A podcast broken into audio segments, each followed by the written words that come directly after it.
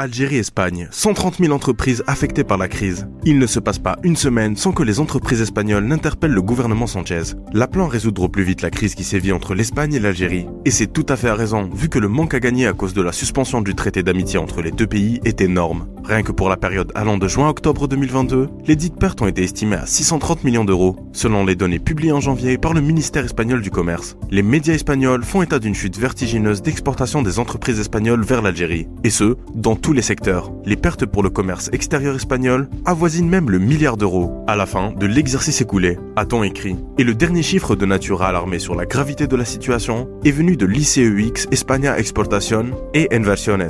Selon cette entité, un total de 129 475 entreprises espagnoles ont cessé d'avoir des accords commerciaux avec l'Algérie. Le nombre d'exportateurs espagnols vers l'Algérie est passé de 222 603 à 189 573, rapporte l'ICEX España.